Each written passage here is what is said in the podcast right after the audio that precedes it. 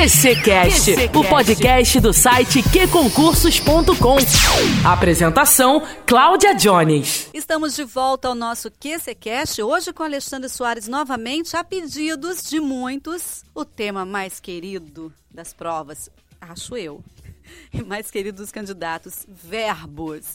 Alexandre, verbos ainda é cobrado como na década de 30? É, conjugação do presente indicativo, pretérito imperfeito e blá blá blá blá blá blá blá. Olá, Cláudia. Olá. Olá, Cláudia. Olá a todos vocês que estão, estão ouvindo, estão mandando as dúvidas. É legal pra caramba que vocês participem. Por quê? Só assim a gente tem um direcionamento para bater esse papo. Desculpe-me, hoje a voz um pouquinho. O amigo aqui está rouco, gripado mas vai bater esse papo com vocês. Vamos por partes, Cláudia. Primeiro, pergunta foi: ainda se cobra verbo em provas? Sim, muito, mas muito mesmo. Segunda pergunta importante: como se cobra? Ainda é da mesma maneira que lá na década de 30, exagerando um cadinho, fazendo aquela hipérbole de praxe associada a essa característica de Cláudia, é, um, ainda se cobra como se cobrava na década de 30? Não.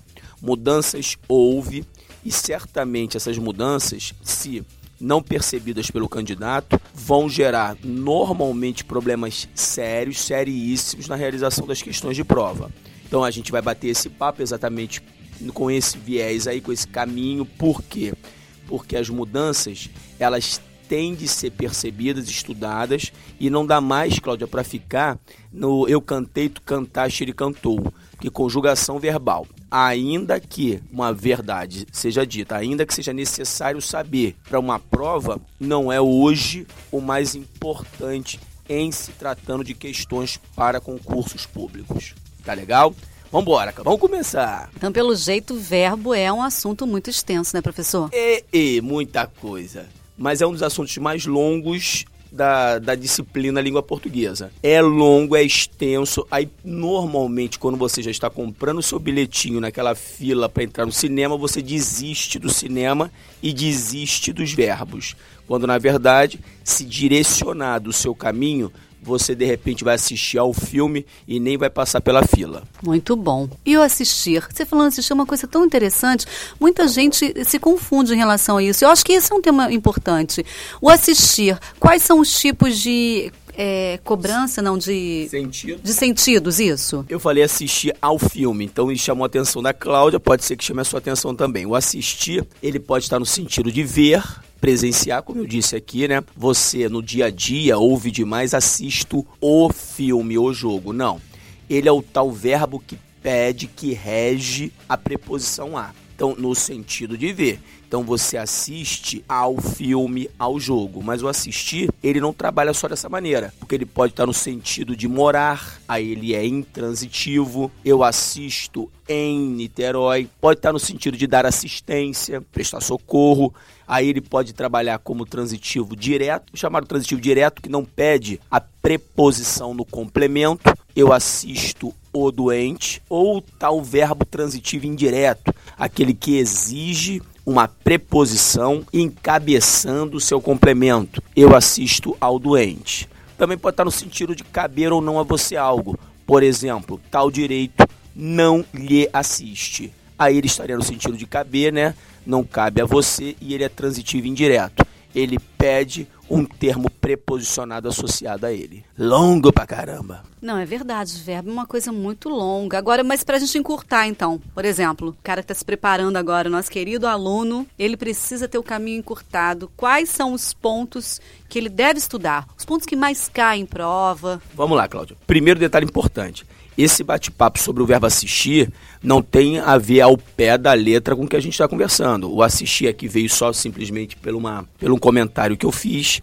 Aqui, quando se falou em assistir ao filme, tem um verbo, existe um verbo, há um verbo que é o assistir, mas isso aí já é uma outra parte da matéria, regência verbal. Mas voltando a verbo, hoje o aluno não há dúvida, ele tem de ter ainda uma noção de tempos e modos verbais. Não sei se você se lembra, Cláudia, mas quando você estudou aquelas tais desinências modo-temporais, por exemplo, o ria, que caracteriza futuro do pretérito, ah, eu cantaria, o R, que caracteriza o futuro do subjuntivo, quando eu cantar, ou por exemplo, vá, que caracteriza o pretérito imperfeito dos verbos de primeira conjugação, como cantar, então o pretérito imperfeito é o tal do cantava. Então, não há dúvida, por exemplo, se você, candidato, for ao QC, não há dúvida, você está aqui, for lá as disciplinas e for ao momento verbo,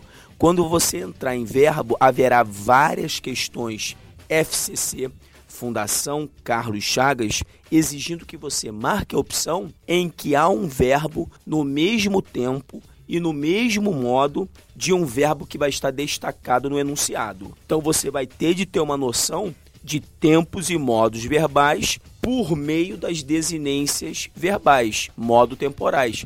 É um quadrinho que você encontra em qualquer livro, qualquer gramática, e hoje, felizmente ou infelizmente, isso voltou a ser cobrado porque antes, né, faz aqui faz uns faz uns 8 anos, 10 anos, isso parou, mas voltou com força total. Então, saber definir, né, os tempos e modos verbais hoje é um assunto importante. Outro detalhe importante que nunca saiu de moda é conjugar verbo. Não há dúvida que quando você joga um verbo no futuro do subjuntivo, aquele conjugado por meio da muleta quando, você começa mais ou menos assim: ah, quando você mantém ter é um que soa até mal para os ouvidos, né? Você vai começar, se você mais ou menos reproduz isso, ah, quando você propor nova ação, né? Já ouvi isso de um advogado, que não aqui criticando os advogados, mas quando você propor, não, porque se você fala, quando você propor, quando vier uma questão, você acaba não reparando o erro que ali apareceu. Porque, na verdade, quando você propor, estaria com erro de conjugação verbal, porque o propor, ele é derivado do verbo pôr. Então você não diria quando você pôr, você diria quando você puser, por isso quando você pro, propuser uma nova ação. Então, Cláudia, essa é também uma parte importantíssima de verbos, conjugação verbal. Além de outras que basicamente a gente vai falar daqui a pouco, de acordo com aquilo que a gente já botou no script para ser, ser o nosso bate-papo. É mentira deles, gente. Não tem script nenhum aqui, não. Tá tudo de cabeça. Mas deixa eu te falar. Você falou do propor. O propor, o, o, quando eu manter, até fica feio. Mas o propor ainda dá uma enganação. O problema é quando você não consegue perceber se está certo ou errado. Como, por exemplo, eu já vi muito em sala de aula o aluno aproveita e pergunta: vem para a caixa você também, tá certo? Isso não tem como você ter uma noção de feio, de bonito, né? Exatamente. Isso aí é o principal perigo. Por isso que aquela nossa essa tendência chata de ficar falando com o aluno, falando com você que está ouvindo aí, ouvinte, que está em sala de aula, assistir às aulas, fazer uma reciclagem é tão importante para você apurar de novo seus ouvidos com o tal certo, com o tal padrão. Por quê? Porque a variação entre o coloquial do nosso dia a dia e o português de sala de aula é tão grande essa variação que daqui a pouco você está misturando certo com errado e isso é perigosíssimo para uma prova. Por exemplo, para a norma culta, esse vem pra caixa você também não vou. Por que não vou? Porque aqui é a tal da formação do imperativo, que também era muito legal o candidato dar uma olhada. Se você está falando vem, você está falando com o tu, né? Contigo, com a segunda pessoa marcada pelo tu né? Que tem toda uma estrutura para ser feita essa formação. Você vai ao presente do indicativo, a segunda pessoa, tira o S, longo, Cláudia, para um bate-papo. Mas se o candidato for a gramática, vai ver que isso ocorre. Então, se eu falei vem, eu estou falando contigo. Portanto, vem pra caixa. Você não. Vem pra caixa. Tu também. Vem Aí a pergunta é a seguinte: e se eu quisesse colocar venha ou se eu mantivesse o você? Não há problema, é só tirar o vem e botar o venha, que viria do presente do subjuntivo. Venha pra caixa, você também. Venha. Aí sim, certamente a publicidade estaria mais bem estruturada. Mas há vários motivos para isso, e aí não entro muito na questão de marketing. Mais um detalhe: como disse um dia um filósofo, lógico, lógico. Tem, não, tem licença para marketing? Não, mar, não, marketing, marketing tem licença. Não há dúvida que tem uma questão de sonoridade, o que vende mais, público-alvo, e a gente tem de levar isso em consideração. Por exemplo, o mestre é, Lobão um dia disse: Aonde está você? Me telefona, me chama, me chama, me chama. Então, na verdade, sabemos que se onde está, aonde está você, não. Se você está, você não tem movimento, está em. Então, colocando isso no padrão, ficaria onde está você. Se eu estou falando com você, me chama não. Chama, eu estaria falando contigo. Então, ó, onde está você? Chame-me, chame-me, chame-me. Isso não vai ficar legal não, muito menos na minha voz. Gente, vocês vão há de concordar comigo que ele é um excelente professor, né? Professor! Mas é, quais as bancas assim que cobram com mais frequência verbos? Tem isso? Existe banca que não cobra? Sim, a, o verbo, lógico, né, universal para todas as bancas. Mas é lógico que existem aquelas que se destacam. Por exemplo, FCC tem de saber tempos e modos verbais, não há dúvida. CESP UNB você tem de entender a semântica dos tempos verbais. Não há dúvida. Hoje, né, não há dúvida que com a mudança da própria língua, hoje não se fala mais em pretérito imperfeito, se fala em tempo habitual durativo, aquele que indica um hábito seu. Ah, eu bebia, não bebo mais. Então, se eu falo bebia, certamente esse era um hábito que durou um tempo. Esse é o pretérito imperfeito. Diferentemente de eu bebi. Bebi é uma ação pontual que começa e termina na mesma, no mesmo ponto da linha cronológica. Então tudo isso faz muita diferença. Também não se fala mais em pretérito mais que perfeito.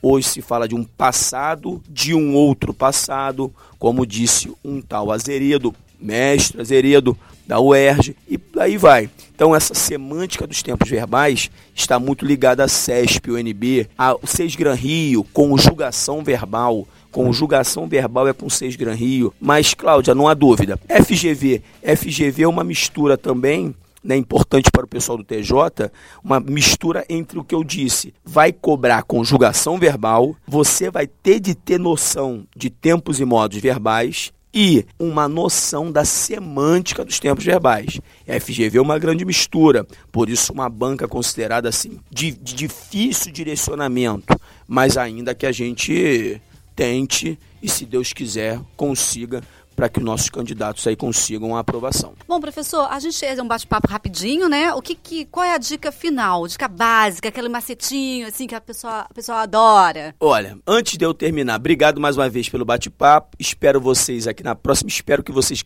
cada vez mais mandem as suas dúvidas para que a gente possa direcionar num bate-papo. E a dica final é, é estudem verbos, verbos e verbos e não se esqueçam de que conjugação verbal, principalmente no futuro do subjuntivo, aquele que usa o quando, quando você vier, é uma questão certa de prova. Então, conjugação verbal no futuro do subjuntivo. E o C? O C também você pode usar, né? No futuro. É, você pode usar tanto quando, se essa muleta ela é variável. Não precisa estar congelado ali. Valeu, gente. Obrigado. Bom, tô esperando você mandar qual a sua, o próximo tema que você quer ouvir aqui pra gente pegar o Alexandre de, de, no, pelo pé aqui para sentar com a gente. Sem roteiro, tá? Não teste roteiro, não. E eu quero lembrar que nessa sexta feriado a gente não vai ter resumão. Ele volta firme e forte, fazendo uma retrospectiva tanto dessa semana que a gente está, quanto da outra semana, tá bom? E claro, com a apresentação da linda Nara Boechat pra gente aqui. Bom, QCCast vai ficando por aqui. A gente volta na quarta que vem, trazendo mais um episódio sensacional, um bate-papo especial. Surpresa, viu, gente? Surpresa. Mas lembrando que você também pode dar a sua sugestão pra gente, tá? Deixa aqui o que, que você quer ouvir no QCCast. Um beijo grande.